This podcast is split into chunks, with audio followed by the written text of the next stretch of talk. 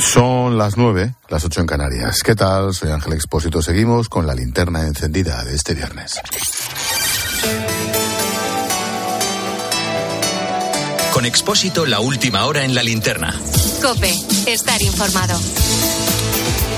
Te resumo en varias claves la actualidad del día. Primera, miles de personas han salido a las calles de las principales ciudades de España con motivo del Día Internacional contra la violencia a las mujeres. En la manifestación de Madrid han participado varias ministras socialistas, entre ellas Nadia Calviño, Isabel Rodríguez y Reyes Maroto. Frente a ellas, un grupo de personas ha pedido la dimisión de la ministra de Igualdad, Irene Montero.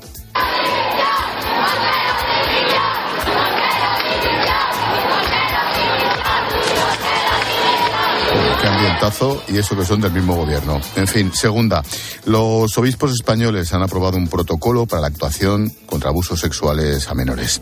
Se aplicará en todas las diócesis, lo ha anunciado el nuevo secretario general de la Conferencia Episcopal, César García Magán al término de la asamblea plenaria.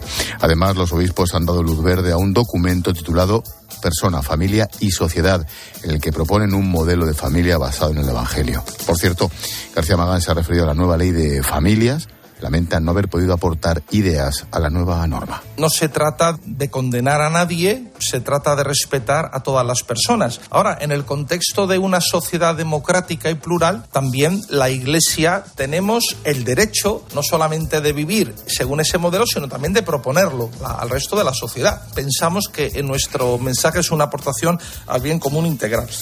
Tercera, datos actualizados del coronavirus. Sanidad ha notificado la muerte de 260 personas desde el viernes. Además, aumenta ligeramente la ocupación de las UCIs. Sin embargo, la buena noticia es que se mantiene estable la incidencia acumulada entre los mayores de 60 años. Y cuarta, esta tarde ha tenido lugar un homenaje a Vanessa, la adolescente española asesinada en Francia la semana pasada por un hombre con antecedentes por delitos sexuales. Se ha celebrado una misa funeral y después una marcha silenciosa. El martes será enterrada en Granada.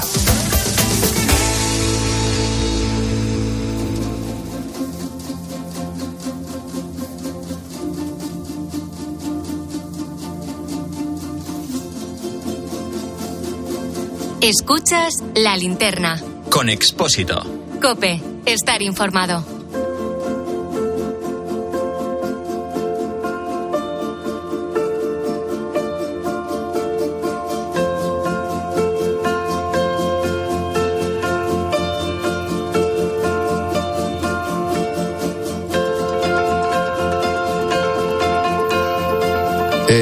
Estamos a las puertas de la Navidad, reuniones, comidas, compras, consumo.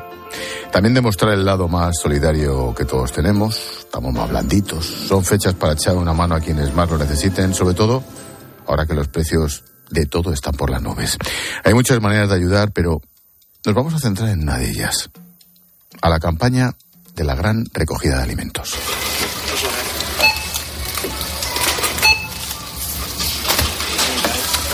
En cualquier supermercado a la hora de pagar se puede donar el producto que se quiere a los bancos de alimentos. Hay que recordar que gracias a esta campaña, a ese granito de arena, a ese paquete de lo que sea, que podemos ayudar a miles de familias que literalmente pasan hambre. ¿sí? Para que te hagas una idea, tan solo en Madrid el Banco de Alimentos da de comer a diario a unas 190.000 personas con nombre y apellidos. Mira, te presento a Domingo. Se dedicaba a la construcción, pero por culpa de la pandemia perdió el trabajo.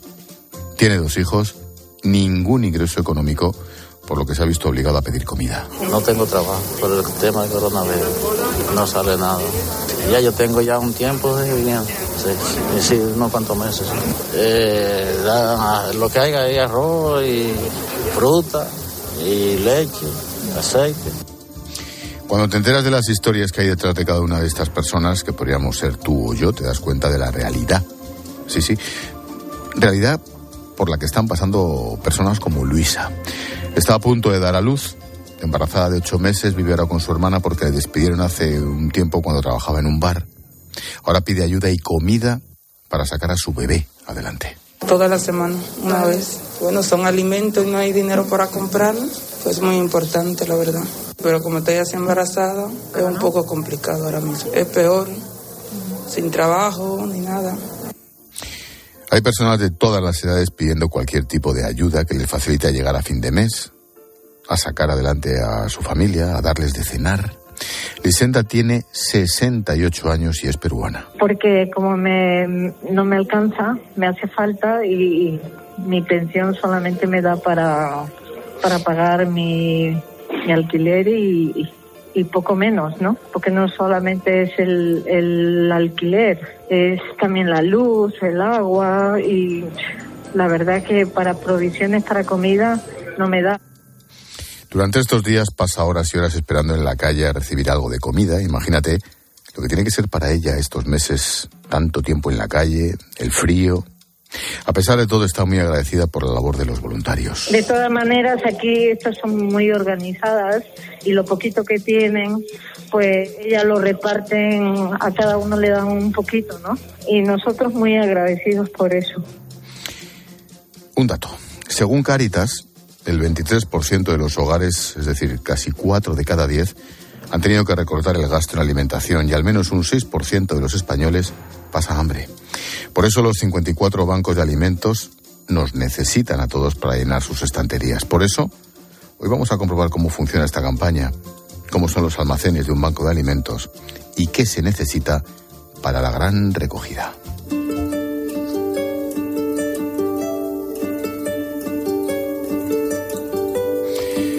La campaña organizada por los 54 bancos de alimentos asociados a la Federación Española de Bancos de Alimentos es tan necesaria como siempre o más necesaria que nunca. Todos los precios han subido. Tan solo te voy a poner dos ejemplos. El azúcar ha subido un 45%, la leche y los huevos un 25%.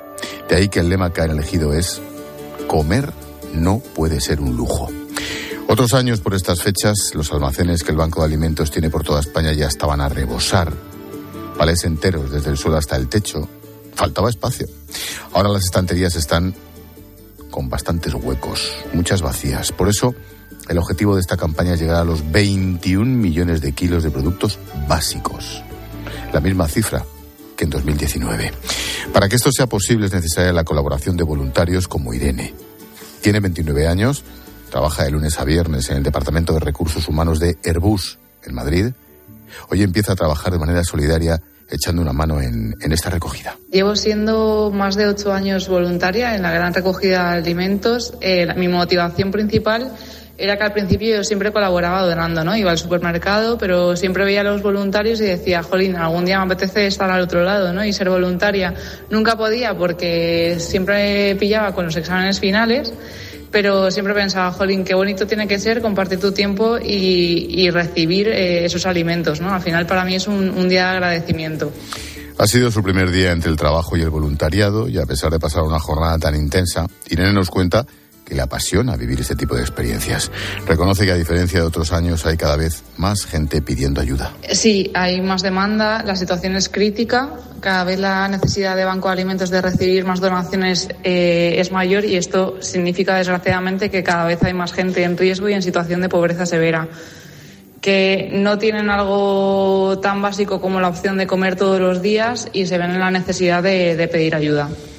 Nota esa demanda de gente que necesita un poco de ayuda antes de la Navidad, pero también ha habido muchas ganas de donar y de, de apoyar.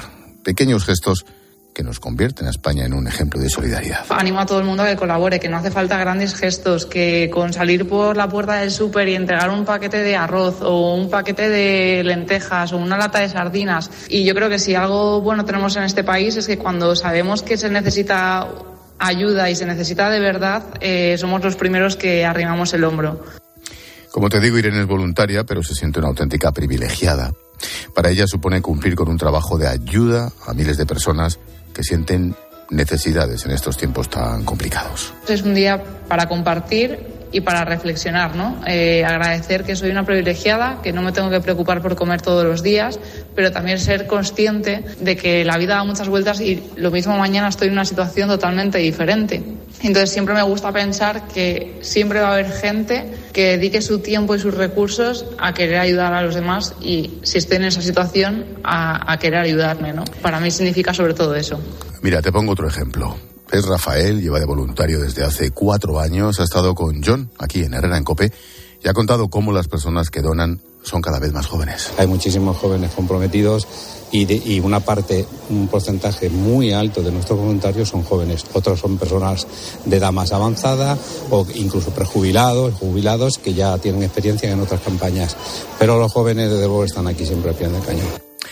Legumbres, leche, pañales, en esta recogida hay productos de todo tipo que deben ser almacenados por ellos para después ser clasificados y distribuidos entre las asociaciones y ONGs que lo necesiten. Claro, es que los alimentos físicos que estamos recogiendo aquí en las tiendas, pues a ver, cada uno trae un tipo de alimento diferente, arroz, legumbres, conservas, y luego todos estos alimentos hay que clasificarlos. Cuando pase la gran recogida, pues volveremos a pedir ayuda a los voluntarios para ayudarnos a clasificar por tipo de alimentos esto que estamos recogiendo hoy. Estamos convencidos de que de la misma manera que se han brindado para esto, también se van a ofrecer para esa labor. Siempre ha sido así. Son muchos años los que lleva Rafael como voluntario y cuenta que disfruta cada día que coge el coche y se acerca al súper de su casa para poder recoger las donaciones. Con su peto azul, Rafael reconoce que este año se notan mucho las ganas de donar y de hacer pequeños buenos gestos. Momentos que sirven para realizar en familia y poder enseñar a los más pequeños la importancia de ayudar a los más necesitados. La donación de alimentos físicos tiene un componente emocional que es importante para muchas personas, porque cuando van con sus hijos y los que cogen una bolsa de cualquier cosa y se lo entregan a nuestros voluntarios, pues además de, la donación, pues están, no sé, transmitiendo un, pues, sentimiento de solidaridad a sus hijos o a, sus, a sus acompañantes, que es importante. Este año se mantiene el sistema de donación económica al pasar por cajas, o tienes que añadir la cantidad que desees a tu compra. Esto puedes hacerlo hasta el 6 de diciembre, después hasta el mismo día de Navidad. Luego tienes también la donación online y por fin se vuelven a recoger alimentos físicos en los supermercados de toda España. Nos vamos hasta uno de ellos. Ahí está nuestro compañero Adrián Gil. ¿Qué tal, Adri? Buenas noches. ¿Qué tal, Ángel? Buenas noches. Oye, ¿dónde estás ahora mismo? ¿Qué estás viendo? Bueno, pues ahora mismo estamos en uno de los puntos de recogida de esta campaña. Es uno de los supercore que tiene el corte inglés en la localidad madrileña de Boadilla del Monte. Ahora hay bastante calma y poca gente que está apurando ese último momento antes de que cierren a las 10 de la noche. Y me llama la atención dos cosas. La primera, que lo que llevamos aquí son muchas las personas que han decidido realizar ese gesto de solidaridad legumbres, leche, café, pañales, un poco de todo que dejan una vez que han pagado los productos. Y la segunda, que en este centro hay cerca de una decena de voluntarios. Ahora puedo ver unos pocos, unos tres, cuatro, cinco, pero me llama la atención los cajeros que voluntariamente han decidido ponerse esos petos del banco de alimentos. Precisamente con uno de los voluntarios, con Dolores Matos, está aquí a mi lado, lleva tres años como voluntaria, después de horas con mucho ritmo, pues ahora está un poquito más tranquila y, está ahora mismo escuchándote. Sí, ya nos escuchas. Dolores, hola. Sí, hola Ángel, buenas tardes. ¿Qué tal? Te escucho perfectamente. Buenas noches. Oye, ¿cuántos años llevas siendo voluntaria del Banco de Alimentos? Yo llevo tres años. Empecé el año de la pandemia en el que tuve bastante tiempo libre para, por mi desgracia, por estar en ERTE, para darme cuenta realmente de las necesidades que podía tener mucha gente a mi alrededor. Y en cuanto surgió la oportunidad de colaborar en la primera campaña en esa época, pues me apunté. Y al año siguiente me apunté de coordinadora para pues, estar más cercana y más próxima a lo que era la, gran recogida de alimentos. Y este año no he podido ser coordinadora, pero siempre quiero seguir participando como voluntaria. Mm, ¿Cómo veis este año?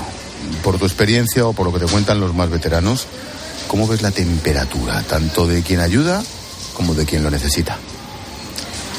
De quien lo necesita, eh, bueno, ya sabemos lo que llevamos, los años que llevamos, que yo creo que sigue siendo una gran necesidad lo que tiene la gente. De los, en cuestión de colaboración, yo lo veo bastante bien.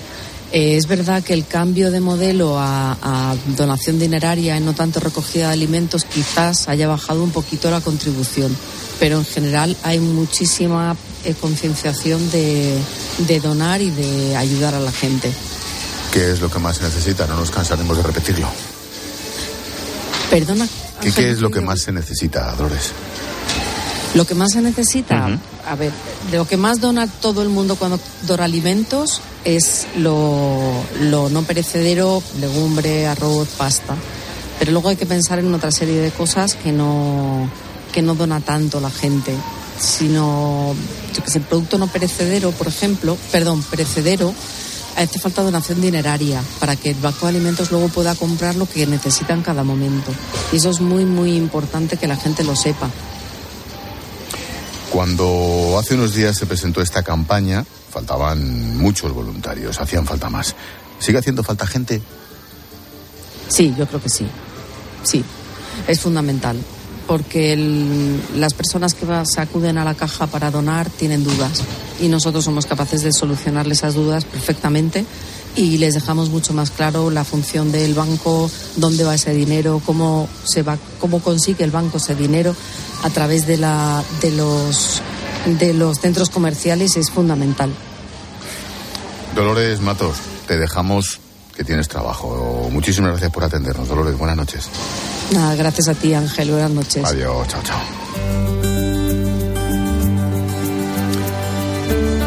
Sube la hipoteca, la luz, el gas, la ropa. Eso también se está notando en un descenso de las donaciones que recibe el Banco de Alimentos. Faltan, por ejemplo, 18.000 litros de leche, pañales, leche infantil, conservas de carne, legumbres, aceite. Nos vamos hasta uno de los bancos más importantes de España, claro, por tamaño, el de Madrid. El acceso está protegido por una valla, está en la carretera de Colmenar, hacia el norte, cerca de Tres Cantos.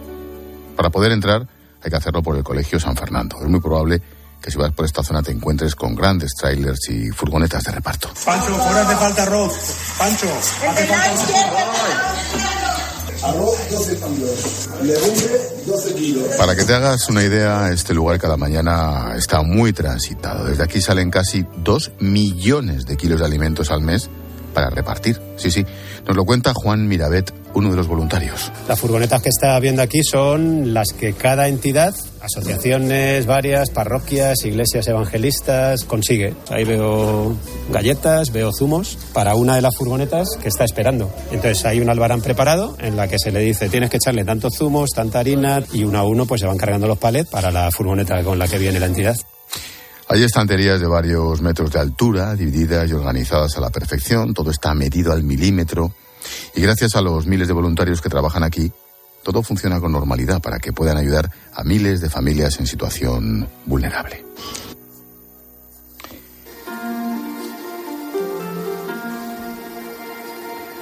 Te recuerdo que durante esta campaña se recogerán alimentos físicos y donaciones económicas para la adquisición de alimentos de primera necesidad.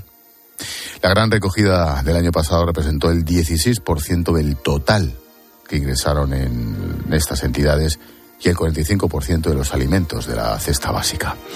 Para hablar de la importancia que tienen este tipo de campañas, hablamos con Gonzalo Granados, es coordinador en el Banco de Alimentos de Madrid. Gonzalo, ¿qué tal? Buenas noches. Hola, buenas noches. Te pregunto, claro, visto con tu perspectiva, lo que le preguntaba antes a una voluntaria, a Dolores. ¿Cómo es el ambiente en esta campaña? Mm, ¿Hay más gente que necesita que otros años, Gonzalo? Sí, por supuesto. O sea, desde que llegó la pandemia tenemos, tuvimos un aumento muy grande de beneficiarios. Antes de la pandemia creo recordar que estábamos en unos 140.000 eh, beneficiarios que teníamos homologados y a los que repartíamos una ración diaria de comida y en unos meses nos puso en 180.000, llegamos a 183.000 y estamos ahora en 183.000, no, no ha bajado. En cuanto al volumen de donaciones, se nota también la crisis ahí. A la gente nos cuesta más donar porque también la gente lo está pasando más. Muchísimo, ¿Sí? muchísimo. Este año, yo llevo seis años en el banco y es la primera vez que he visto estanterías vacías y, y con nuestras expectativas muy, muy, muy tiritando. Vamos, ha habido una bajada ya a finales del 2021 y este 2022 ha habido una bajada en las donaciones enorme. Lógicamente lo entendemos. Hay mucho miedo, hay mucha crisis, ha habido unas subidas enormes, una inflación enorme y es lógico, la gente la gente dona menos, tiene, tiene más, más eh, se preocupa más de su propio ahorro y, es lógico, es natural, pero sí, sí, lo hemos pasado este año, no lo hemos pasado bien. Ha sido el, año más crítico de los que yo llevo ahí en el banco.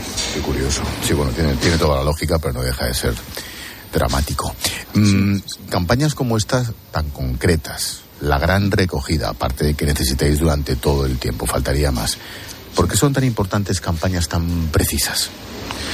Pues en concreto la gran recogida es el acontecimiento eh, en plan voluntario que en España es más importante de todo lo que se hace.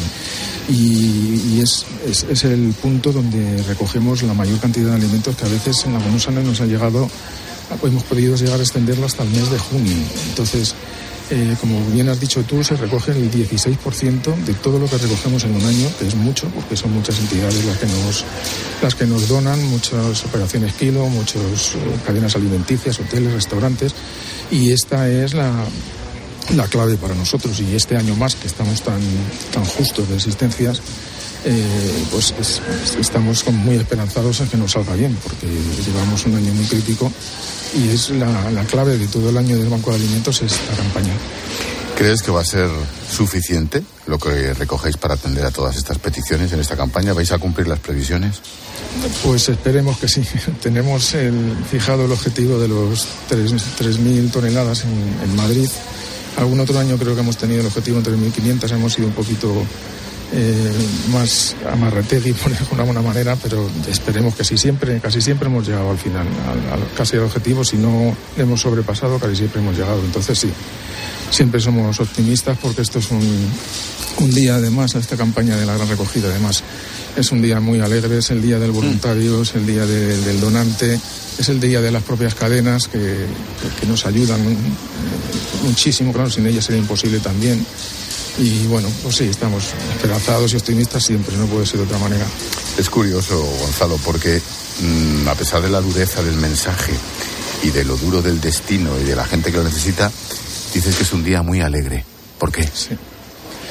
Porque es el día en que la gente se preocupa de los demás. Entonces nosotros lo vivimos en primera persona en el banco y te puedo asegurar que el tema de las entregas a los beneficiarios se vive en primera persona y es durísimo pero este día eh, estamos muy, muy esperanzados y nosotros muy contentos porque es el día que recogemos más que nunca en el banco y donde vemos que la gente cuando estamos a pie de caja aquí eh, informando a los voluntarios para, para que la gente done, pues muchos te dicen unas cosas maravillosas, maravillosas. Hay poca gente, por no decir casi nadie, que te suelte algún speech negativo, algún, alguna cosa negativa. Todo el mundo lo hace con, con, muchísima, con muchísima bondad, muchísima alegría y, y, sí, sí, es claro que es un día alegre, por supuesto que sí. Antes has dicho, Gonzalo, que es el día del voluntario dentro de esa alegría.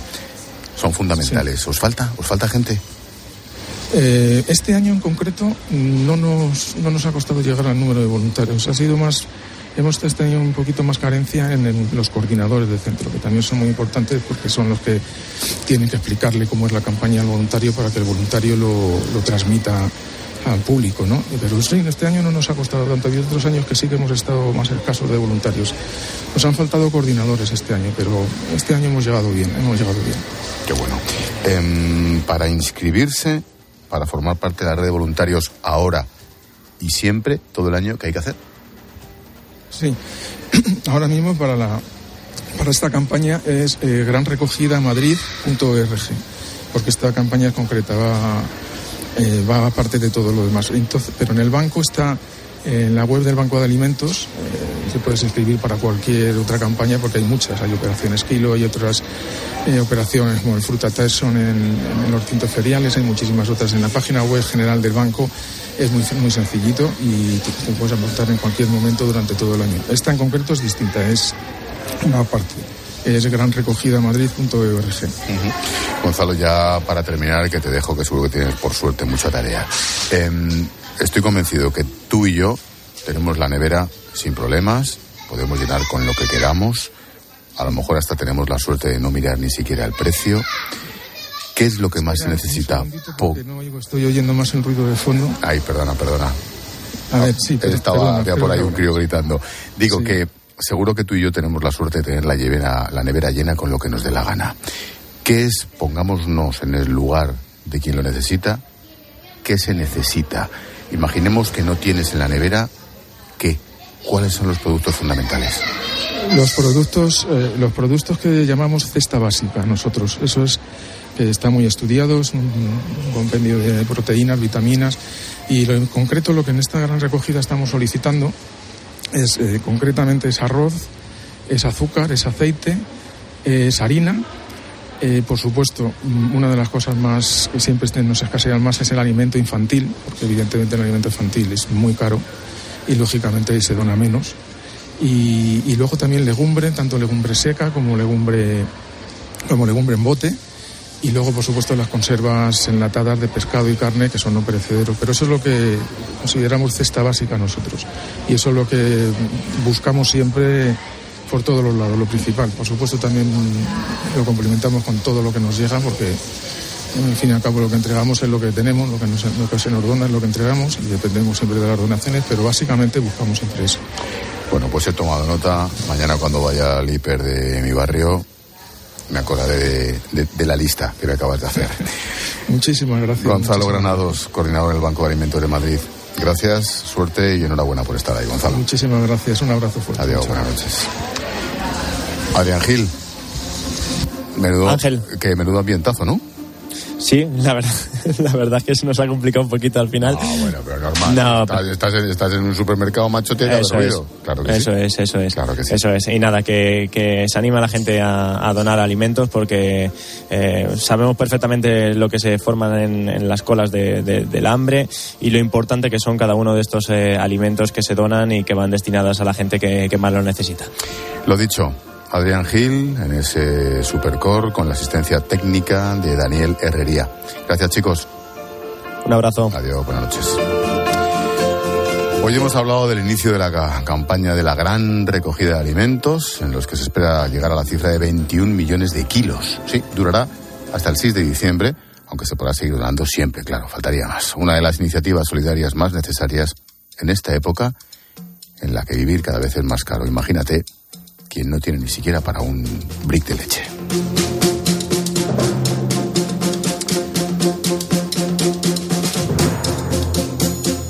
Hola Paloma, Ángel, mensajito de Cepa 21. Vamos a hablar de esos vinos especiales. Hay vinos que brillan de manera especial porque nacen de una manera única. Es el caso de Malabrigo de Cepa 21, con las vides en las cumbres de los páramos, expuestas al frío, al viento, a la dureza del clima. ¿Y cuál es el resultado? Pues mira, un tinto extraordinario. La palabra elegancia hecha vino que combina potencia y amabilidad para demostrar que es una verdadera referencia nacional e internacional. Malabrigo de bodegas Cepa 21, soñando en vino. Sigue a Ángel Expósito en Twitter en arroba expósito cope y en arroba la linterna cope, en facebook.com barra la linterna y en Instagram en expósito guion bajo cope. Siempre dije, ¿para qué necesito yo sanidad privada? Donde dije digo, digo Vivaz, tu seguro de salud con acceso directo a los mejores especialistas y hospitales. Y para tu comodidad, servicio integral online, tu médico, tu receta y tus medicinas en casa. Prueba Vivaz, ahora desde solo 12,95 euros al mes con copago y dos meses gratis. Llama al 917-400-400 o entra en vivaz.com. El valor de ser directo. Consulta condiciones. Este lunes Ángel Expósito y la linterna vuelan a Nueva York con Iberia, porque los humanos imaginamos siempre nuevos y mejores horizontes. Eso es talento. E Iberia siente pasión por el talento español, apoyando a nuestra selección en Qatar y talentos literarios, de diseño, gastronomía, cine, teatro o arte. Recuerda, este lunes la linterna en Nueva York con Iberia. Sube a bordo. Escuchas la linterna. Y recuerda, la mejor experiencia y el mejor sonido solo los encuentras en cope.es y en la aplicación móvil. Descárgatela. Hola, soy Salvador Dalí. Y si además de avanzar en inteligencia artificial, investigamos más nuestra inteligencia natural, quizás así podamos vencer enfermedades como la que yo sufrí, el Parkinson. Apoyemos la investigación en enfermedades neurodegenerativas. Entra en fundacionreinasofía.es. Profesional. Ahora que los precios no paran de subir, en Bricomart estamos a tu lado. Por eso ahora te ofrecemos precios aún más bajos en cientos de productos de tu día a día y en aquellos que representan un alto peso en el presupuesto de tus obras. A tu lado para que impulses tus proyectos de construcción y reformas. Bricomart. Llega Black Friday a Carrefour y Carrefour.es con las mejores ofertas, como con un 25% en todo textil, ropa, calzado, complementos, descuento en cupón canjeable y financia gratis tus compras al 0% TAE. Solo hasta el 27 de noviembre. Carrefour, aquí poder elegir es poder ahorrar. Jaume Serra es una cava familiar que sigue fiel a su tierra y a sus orígenes. Por eso con Jaume Serra, esta Navidad vamos a demostrar nuestro cariño a los amigos, a la familia. Vuelve a reunirte con los tuyos y a brindar por los mejores momentos con tu cava favorito. Cava Jaume Serra el amigo que nunca falta a la cita. Yo, Goyo Jiménez, como experto en asuntos americanos, te diré que no hay nada más americano que el Black Friday. Y si tú, como yo, eres más de aquí que la tortilla de patatas, pásate a Yastel, que te dan fibra y móvil por 39.95 todo el año. Y no una promo de un Friday en November, que luego sube a los tres meses. Venga, llama al 1510, call.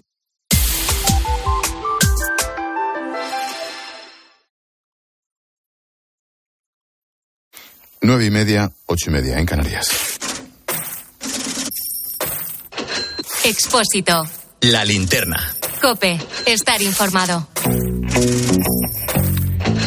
El gasto en pensiones en noviembre ha vuelto a batir récord, 10.900 millones de euros, un 6% más que hace un año. Las subidas acumulan un 4,5% en lo que llevamos de año. Estamos pendientes de la segunda parte de la reforma de las pensiones, que tendría que aprobarse antes de que acabe el año, el presidente de la COE, Antonio Garamendi, ha dicho en Radio Nacional que todavía no ha recibido ningún documento. Pues la verdad es que no tenemos ningún papel y eso a mí me preocupa. Yo creo que el tema de las pensiones que es un tema muy serio, eh, yo creo que no es tanto un, un problema decir que pasa este año como el decir qué tenemos que hacer para que esto sea sostenible. Pero a mí lo que me preocupan son, son los babies, es decir, son mis hijos, son nuestros hijos, o es decir, las próximas generaciones que son los que tienen, tienen que también tener el derecho a jubilarse. Carmen Broncano, buenas noches. Buenas noches, Ángel. Oye, contrarreloj con la reforma de las pensiones. De hecho, todo apunta a que se terminará aprobando por la vía rápida. La segunda parte de la reforma de las pensiones es uno de los requisitos de Bruselas para recibir el pago de los fondos europeos, pero como hemos escuchado, Garamendi abre un poco más el debate porque lo que hay que garantizar es que el sistema funcione a largo plazo. De momento sabemos que a partir del 1 de enero se van a revalorizar conforme al IPC, como se ha aprobado en los presupuestos. Sobre la mesa está la posibilidad de aumentar la base máxima de cotización para aumentar la recaudación, pero como decimos, todavía no conocemos los detalles. También estamos pendientes de los detalles de las hipotecas. Te recuerdo que la medida más importante es la de reducir la cuota durante cinco años. Los expertos advierten a las familias del riesgo de acumular costes para el futuro. Porque esa carencia de cinco años que propone el acuerdo es simplemente y es eso, un alargamiento de los plazos para pagar las cuotas. Javier Santa Cruz es economista del Instituto Español de Análisis Financiero. La familia que se acoja a este tipo de ayudas tiene que saber que el capital que tiene que amortizar de la, de la hipoteca eh, será exactamente el mismo que cinco años atrás y por tanto necesitará más tiempo para amortizar eh, la, la hipoteca y por tanto todo ese tiempo extra obviamente pagará intereses sobre, ese, sobre esas cuantías. El foco está sobre todo en las familias más vulnerables e insiste en la importancia de la educación financiera. Además, dice Santa Cruz que las ayudas serán más fáciles de gestionar para aquellos que hayan contratado la hipoteca este año, pero teme por los que tengan, por los que la tengan desde hace más tiempo, precisamente por eso, por la capacidad de gestión. Según el gobierno, las ayudas van a dirigirse a un millón de familias que han aumentado sustancialmente su cuota por la subida de tipos, pero los datos de morosidad bancaria avalan al sector, están en mínimos desde 2008 en un 3,7%. Por cierto, Ángel, ya son tres los bancos que se han adherido al acuerdo, son Unicaja, CaixaBank y el Banco Sabadell. Y miramos al consumo, a pesar de que la contratación en estas fechas ha sido menor que otros años, parece que la gente se anima a comprar. Tendremos que esperar a los datos de la semana que viene, pero todo apunta a que sí, a que el comercio online, sin ir más lejos, ha crecido ya un 55% con respecto a los últimos seis años. Los cálculos decían que el 72% de los españoles iban a adelantar sus compras navideñas este fin de semana, el del Black Friday, aunque eso sí, iban a gastar menos que otros años. Bueno, gracias a la bajada del precio de la energía, parece que la bolsa recupera su ritmo de subida. Fernando Mañueco, buenas noches. Buenas noches, Ángel. La bolsa continúa con su recuperación. El índice IBEX 35 ha firmado su sexta semana alcista consecutiva. Ha ganado un 3% en cinco sesiones. La pérdida acumulada en lo que va de año se ha reducido a menos del 4%. Los mercados apuestan a que los grandes bancos centrales comenzarán pronto a suavizar sus subidas de tipos de interés. Pese a la recuperación de las últimas semanas, los mercados siguen muy preocupados por el aumento de las restricciones y los confinamientos de la población en China debido al incremento de los contagios por coronavirus. Se ha reducido la actividad económica, así que se ha reducido también la demanda de crudo y de carburantes en el gigante asiático. Y se nota el petróleo del Mar del Norte, el que se utiliza como referencia en Europa, se ha abaratado 10 dólares en solo 15 días. En el mercado de divisas, el euro aguanta firme en la zona de 1,04 dólares. La debilidad relativa del dólar ayuda a abaratar la factura energética. El petróleo y el gas se pagan en dólares en los mercados internacionales. Toca repasar la semana con Yolanda Gómez, subdirectora del diario ABC. ¿Qué tal, Yolanda? Buenas noches. Hola, buenas noches. La noticia de la semana son los presupuestos generales del Estado. Bueno, noticia relativa porque estaba cantado. ¿Cómo explicas que haya tropecientos instituciones u organismos que digan que no son posibles y solamente lo defienda el gobierno y los socios? Sí, sí, bueno, el gobierno y los socios, pero es verdad que al final eh, ha sacado 185 votos, que yo creo, yo creo, ¿no? Que es eh, pues una, una mayoría bastante amplia, pues hombre, porque eh, incluyen muchas medidas que les vienen muy bien de cara a las elecciones del próximo del próximo año, ¿no? Entonces, bueno, pues yo creo que tanto para el gobierno como para los socios es fácil vender que mira, vamos a ayudar a, los vulnerables, vamos a dar 100 euros a, a, las madres con hijos, vamos a dar un bono a los jóvenes para el alquiler, vamos, o sea, otra cosa es el, el endeudamiento que provocan y que bueno, que el que venga detrás pues que ya lo arreglará, ¿no? Yolanda, ¿qué tal? Buenas noches. Buenas noches. ¿Y qué hay de los impuestos, el de la banca, el de las energéticas y el de las grandes fortunas? ¿Crees que se va a recaudar todo lo que espera el gobierno? Bueno, hasta ahora la experiencia que tenemos es que, bueno, cuando se crea un nuevo impuesto eh, no, no, no se consiguen esas, esas cifras que dicen, ¿no? Y a la vez pues está se están provocando unos efectos secundarios que, que, que no son que no son positivos, ¿no? Lo, lo, advirtió el vicepresidente del BCE, el señor de Guindos, pero como era el señor de Guindos, pues claro, había que, descalificarlo, pero es verdad, el gobernador del Banco de España también nos están advirtiendo, sobre todo el impuesto a la banca, que lo que puede traducirse es, es en una restricción del crédito, ¿no? Entonces, eh, bueno, al final lo que, lo que intentas coger por una mano, pues te puede, te lo pueden quitar, te lo pueden quitar por otra, ¿no? Mm, semana que hemos hablado mucho de bancos, de las hipotecas, la mayoría de entidades bancarias, todas se van a sumar al acuerdo en días. ¿Es una ayuda real? Luego cuando rascas un poquito dices, anda, mira, resulta que no era para tanto. Bueno, hombre, se trata, a mí no me parece mal, ¿no? Se trata de, se trata al final de, que en un momento de apuro, eh, como, como es este, donde te están subiendo, eh, te está subiendo muchísimo los precios de absolutamente todo, y, y, claro, el que tenga una hipoteca a tipo variable, tienes que dedicar también más dinero a, a pagar esa hipoteca, pero lo único, lo que se está planteando eh, no es perdonarte el pago de la hipoteca, sino cambiar las condiciones para que si ahora en lugar de pagar, eh, si te sube de 400 a 600, pues que sigas pagando 400, pero si te quedaban 20 años de hipoteca, pues que te queden 25, ¿no? O sea, al final la banca nunca o casi nunca pierde y se trata, bueno, pues de, de hacértelo más llevadero ahora, ¿no? Pero, pero claro, que la gente tiene que saber que si ahora reduces esa cuota, luego la vas a tener que pagar después. Claro. Y en Europa, Yolanda, sigue pendiente el tope al precio del gas. Han rechazado la primera propuesta de 275 euros. ¿Por qué crees que la Comisión ha propuesto una cifra tan alta? Pues eh, uno tiene la impresión de que lo que no quiere es poner un tope al gas, ¿no? Entonces pone una cifra tan alta que prácticamente no se va, o sea, nunca se va a llegar a esas a esas cifras, porque además no es un día solo, ¿no? Yo creo que, lo que propusieron es que cuando se superen durante varios días esas cifras, que yo creo que, que en el último año y medio, mira que han estado altos, pues solo ha ocurrido solo ha ocurrido una vez y, y, en, y, en, un momento muy determinado, o sea que no se ni siquiera se habría aplicado, ¿no? aunque hubiera estado vigente en este tiempo, en estos, uh -huh. en estos meses de atrás, ¿no? O sea, daba la impresión que lo que no quiere es eso, poner un tope y bueno, pues pongo una cifra que no se va a aplicar y así parece que hago algo, ¿no?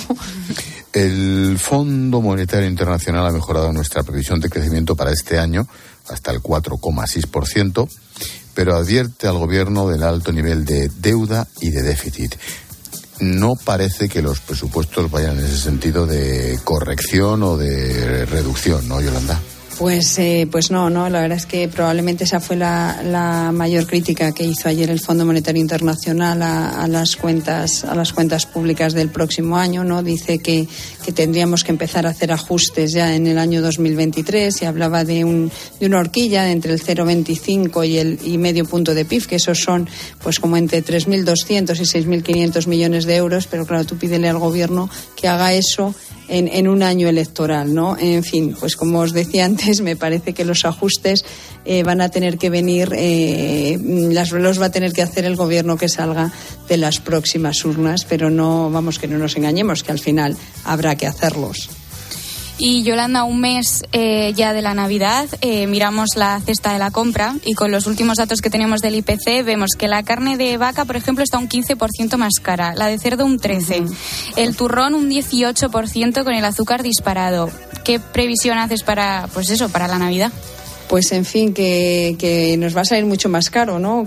comer estas Navidades y yo creo que aquí, pues lo que hacían nuestras madres y, y, para tratar de ahorrar un poquito, ¿no? Empezar a comprar antes y congelar, pues cambiar a lo mejor pues una carne más cara por otra más barata o un marisco más caro por otro más barato o por no comer marisco.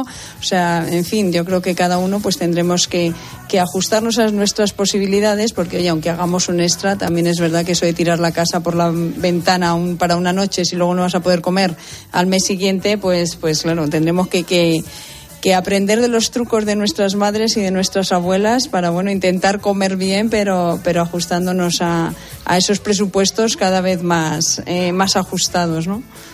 Pues Yolanda Gómez, subdirectora de ABC. Tomamos nota. Gracias y que tengas buen fin de. Venga, igualmente. Adiós, Adiós Yolanda. Adiós, Adiós buenas chao, noches.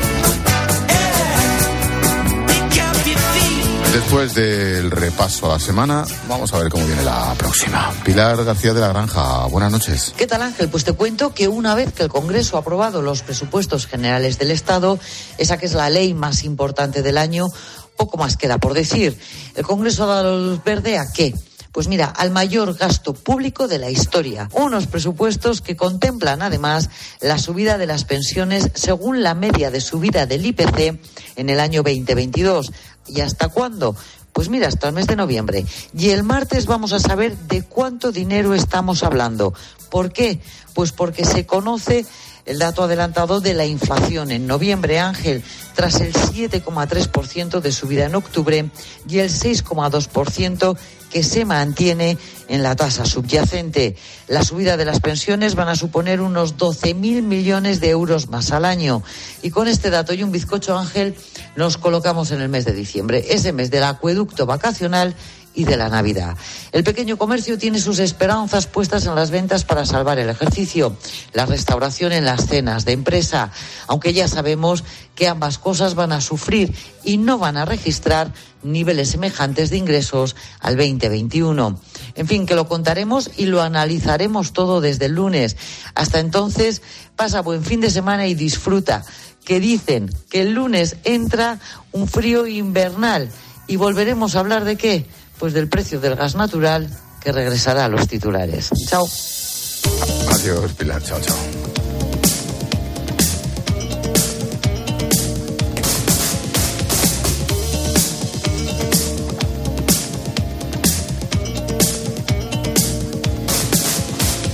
Como cada viernes, vamos a dar los próximos minutos de hechos, situaciones, movimientos que se están convirtiendo en, en tendencia a nivel mundial. Lo hacemos con nuestra colega y vecina Ana Samboal. ¿Qué tal, Ana? Buenas noches.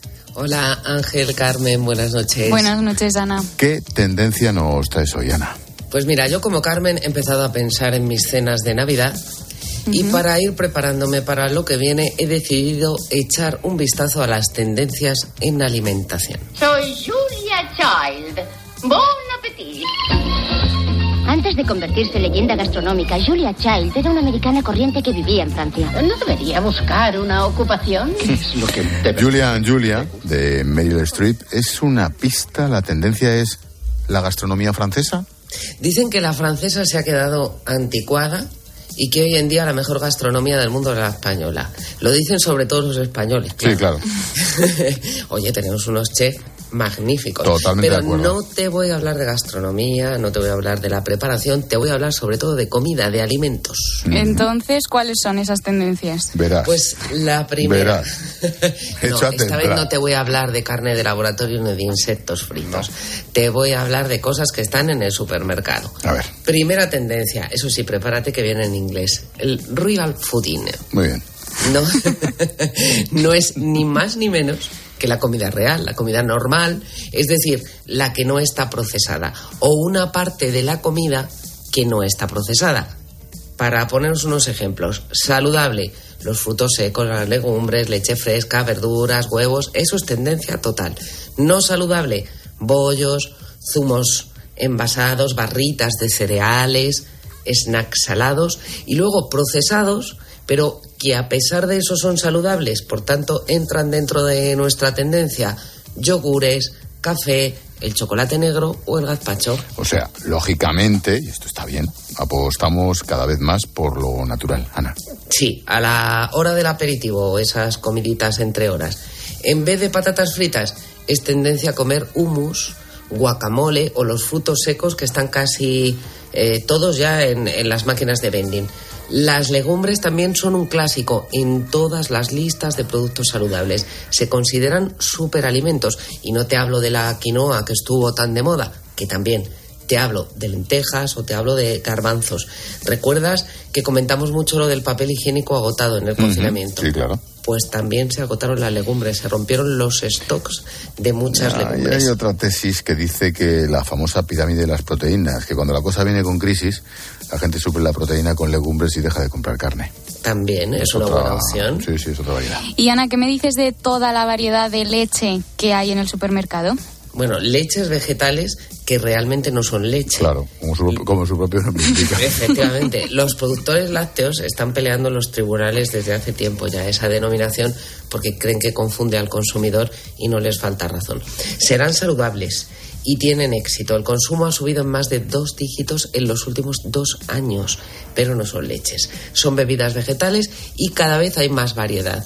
Y también está aumentando el consumo de los sin, me refiero, sin gluten, sin alérgenos, sin lactosa. Por cierto, que los médicos, sobre todo los pediatras, alertan que hay que dejar a los niños sin lactosa solo si tienen problemas de tolerancia, porque tiene sus riesgos. El organismo no genera lactasa si se les quita la lactosa y es el azúcar de la leche. Es muy importante. Sí.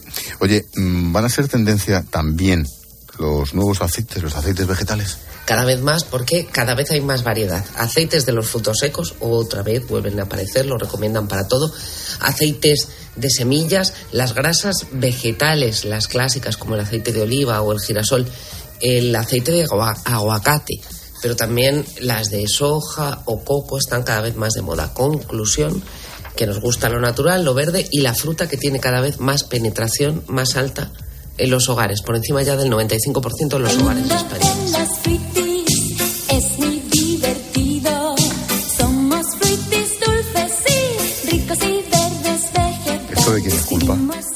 Dilo, ¿De- Ana. de Ana o de dilo, qué? crees? dilo, Ana. Es mía, mía, me la apunto, pero ¿no te gustan los fruitis? Y las frutas, las dos cosas. que, oye, perdona, aquí tengo testigos, ¿eh? Yo todos los días, en la pausa de y media, Es verdad. ¿qué hago, Carmen? Una frutita No, una no. troceada. Una no, varias. Y Troceada cuando en un proteínas, hummus. Yo me, sí, ya lo que me faltaba. No, pero yo me traigo todos los días mi tupper con mis frutitas. Eres un real fooder, ¿no, Ana?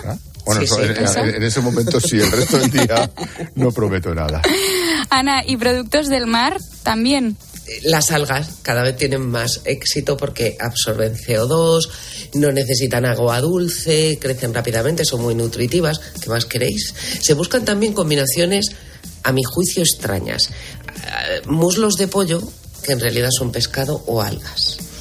Pasta de pescado. Y hablando de innovación, ¿qué os parece el turrón de patatas fritas? Horrible. Pues es una nueva moda también. Joder, yo, o sea, a mí las algas me gustan cuando me las pone Ángel León en A Poniente. Pero, en fin, otras los muscos, los mulos de pollo que en realidad son pescado, ¿por qué quieres que te diga?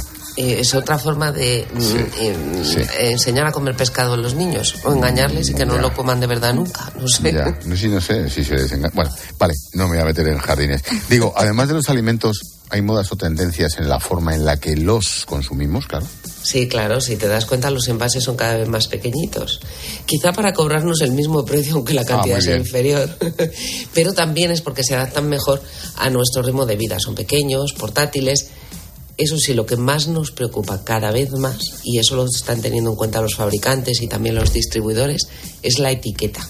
La etiqueta es de dónde viene el producto, ¿no? ¿Te refieres Sí. a eso? Sí, eh, la trazabilidad, el origen, el proceso hasta que llega a nuestras manos. Por eso, si os fijáis, además de la etiqueta, cada vez son más las marcas que tienen códigos QR para dar toda esa información adicional al consumidor.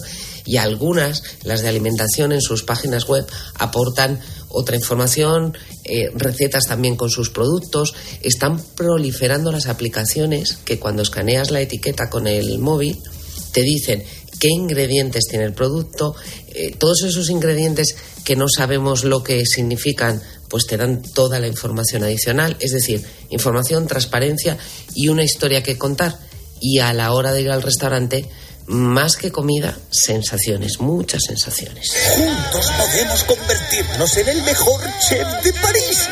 Oye, Ana, ¿estas tendencias mm, son aquí en España o en todo, al menos en todo el mundo, en toda nuestra parte de este mundo?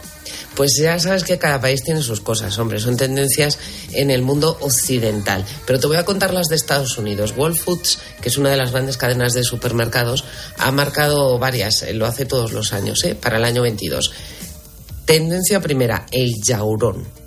Eh, mm, es una planta, tiene cafeína, es originaria de los Estados Unidos y los indígenas tomaban en infusiones el yaurón en rituales de purificación. Pues lo están poniendo hasta en los cócteles. Muy bien. Mm, Mientras, de llegar mientras no lo pongan y a en el- Hollywood. mientras no lo pongan en el gin tonic, hagan lo que les Igual haga. está bueno. De- hay que probarlo. Sí, sí. Dos. Bueno, ya me. Las harinas o mezclas para hornear con la pulpa de los Vaya, frutos que ahí secos. he tenido suerte, soy alérgico Ah, mira. a muchos de los frutos secos. Pues eh, resulta que es que eh, la semilla se tira cuando se hacen eh, avenas o, eh, o cereales de este tipo para el desayuno. Pues eh, es darle una segunda vida a la parte que no se usa.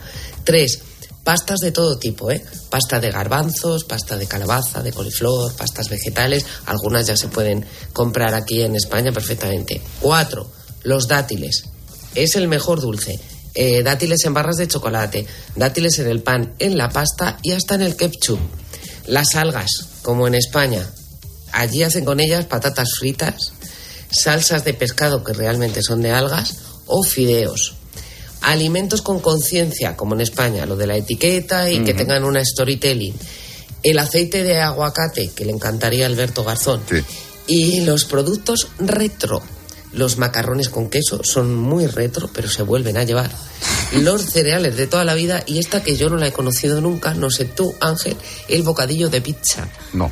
Eh, pues dicen que son estos productos retro, pero con ingredientes saludables, muchos más sanos, con menos grasas saturadas. Oye, por cierto, ¿no hay tendencias para las mascotas? El caldo de huesos para los perros, eso Mm. es tendencia. En Estados Unidos, tendencia total. Fíjate, ayer me contaron que había hasta una cerveza. Para los para perros. los perros. Sí, sí, sí, sí, sí.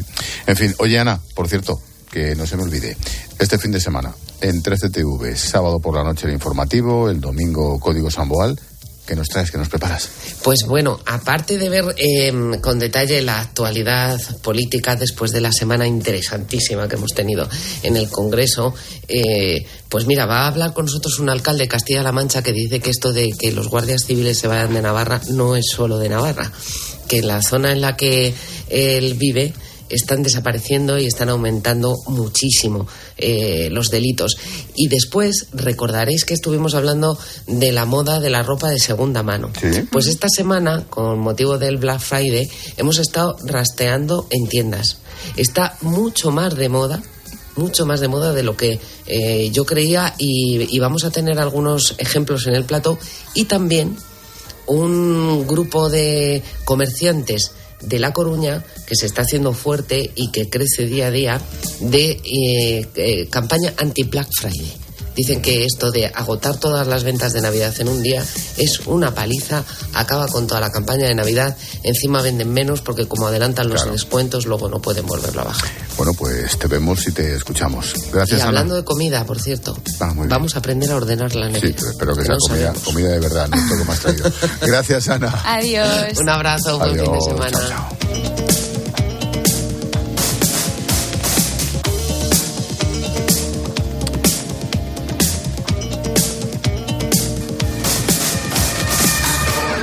Gracias, Carmen. Buen fin de. Adiós, Ángel. Chao, chao.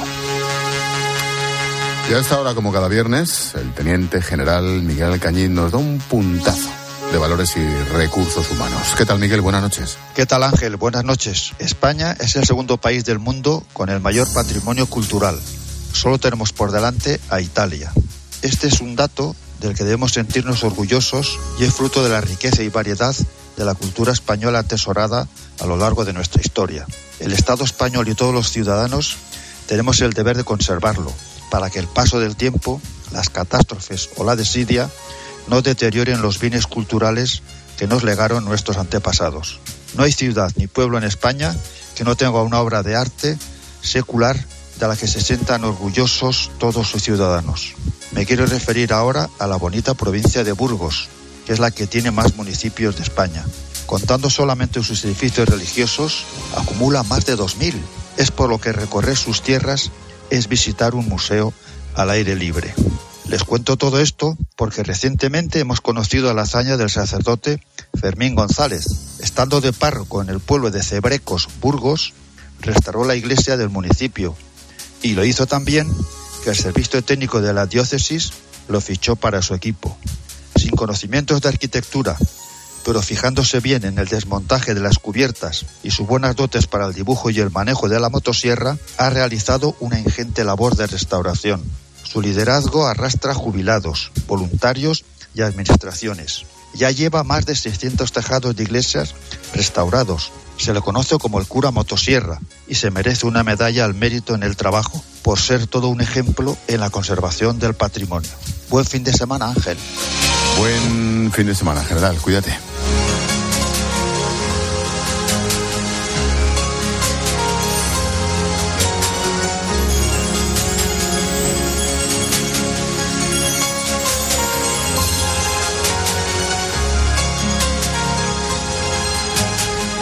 Expósito. La linterna. Cope. Estar informado. Si es noticia, está en el partidazo de Cope. Vaya tarde noche de fútbol que hemos tenido, histórico para el deporte español, para el fútbol español. Alucinante. España sí. Tenemos más probabilidades de las que yo pensaba que tenía España, pero sigo sin ver la cama. Suancar, ¿tú has cambiado de opinión? ¿Te cambia algo la opinión? No, porque No pasa nada por admitir no, que sí. pero ¿eh? a ver, me cambia la opinión, no, porque es que yo creo que aquí la selección española puede llegar hasta donde quiera. De lunes a viernes, desde las once y media de la noche. La mejor información deportiva y el mejor análisis lo encuentras en el partidazo de Cope con Juanma Castaño, el número uno del deporte. No podemos hacer que baje la inflación, pero este noviembre si te cambias a línea directa sí podemos bajarte el precio de tu seguro de coche y puedes tener un todo riesgo a precio de terceros. ¿Podrán batir esto? Llévatelo mejor al mejor precio. Ven directo a lineadirecta.com o llama al 917-700-700. El valor de ser directo. Consulta condiciones. En Navidad hay comidas importantes, pero ¿y el resto de días? Hasta el 1 de diciembre, 3x2 en más de 3.500 productos. Como en el atún en aceite de oliva Carrefour Classic Pack de 8. Comprando dos, el tercero te sale gratis. Carrefour, aquí poder elegir es poder ahorrar. Era un 22 de diciembre de 1939, cuando un niño de San Ildefonso cantaba el gordo. Al mismo tiempo, un vecino de Jaén se enteraba de que era uno de los ganadores. Tan agradecido se sintió aquel jienense, que le pagó al niño sus estudios hasta licenciarse, con una única condición, que nunca nadie conociera su identidad. Un sorteo extraordinario lleno de historias extraordinarias. 22 de diciembre, Lotería de Navidad. Loterías te recuerda que juegues con responsabilidad y solo si eres mayor de edad. Picasso dijo que las musas te pillen trabajando. Balduero una cepa. Una sola botella por cepa. Las musas vinieron a Balduero y nos pillaron trabajando. Está en baldueroencasa.com o en el 600 600 040. Bébete el arte de Balduero. Escuchas la linterna. Y recuerda, la mejor experiencia y el mejor sonido solo los encuentras en cope.es y en la aplicación móvil. Descárgatela.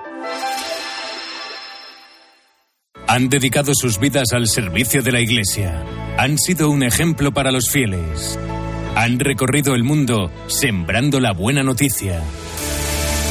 Ahora, desde un segundo plano, siguen trabajando por el bien común. Y tienen mucho que enseñar, mucho que ofrecer y mucho que contar. Esta semana, Monseñor Jesús García Burillo, obispo emérito de Ávila. De pequeño quería ser piloto, pero sigo mirando al cielo cuando veo un avión. ¿no? Eméritos, un camino de fe. El sábado por la mañana, en 13.